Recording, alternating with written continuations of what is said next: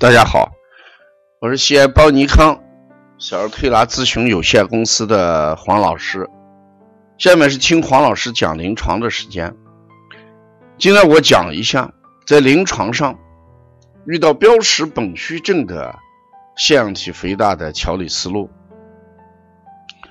今天我接了一个小孩，这个小孩呢，呃，他事实上。是腺样体肥大当中的一种虚症，但从整整症状看起来是实症，所以当地医院开的药方主要是以清热消肿为主，是用的桑叶、呃菊花、金银花、呃蝉蜕、姜蚕，都用的这些寒凉性质的一些药物。我为什么要讲这种情况？腺样体作为人嗯呼吸系统的一个淋巴组织，也是一个增殖体，它在鼻咽后部、颈部，对人体的呼吸起到了一个把关和过滤的作用。那遇到肥大或者肿大的时候，就会导致孩子呼吸困难。晚上憋醒，哎，张嘴睡觉。那遇到这种情况，呃，中药是大家都希望要用的这个治疗方法，因为知道西医都是以切除，大家都不愿意做手术，所以中医呢是我们应该首选的。那对于这个标识本虚，我们如何去把握？我给大家讲一下这个案例。在我接诊的时候，这个孩子呢，舌苔是不厚，舌质也是偏白，脸色蜡黄，体型偏瘦。这个妈妈讲，这个孩子一遇热，鼻子就不通，然后呢，一吃多，一吃肉。一吃饱，鼻子不通，所以基于这两点，他一直都按，哎，肺胃积热这种方法来给推拿调理。他吃的药也都是以清热为主，结果两三个月下来，好像变化不大，好像还感觉到有加重的趋势。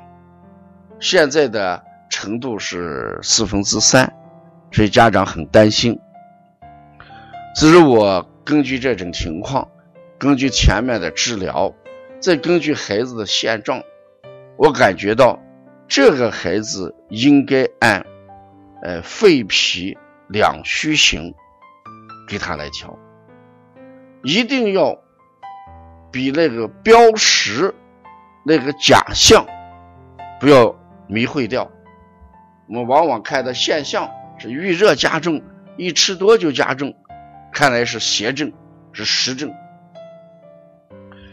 作为本虚的人，他既不怕，既不耐热，也不耐寒。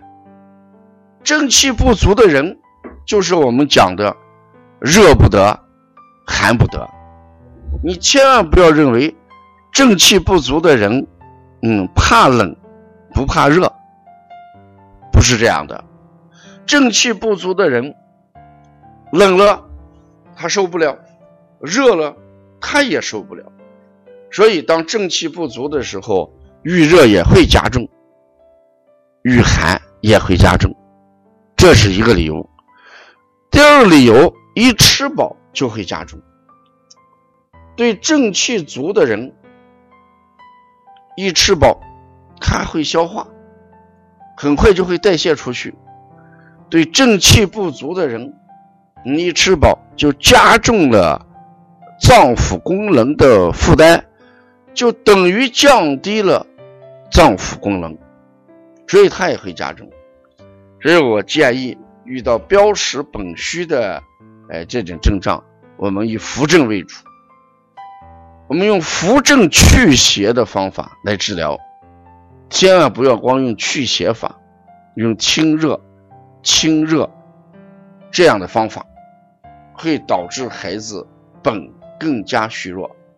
所以用补脾、补肾阳、揉心腧，然后给孩子呢，呃，王字擦背、揉膻中、揉肺腧，啊，命门、肾腧、百会穴，整个用温补和这个扶正的方法来解决这种孩子腺样体肥大这个症状，这就叫正定一步，邪退一步。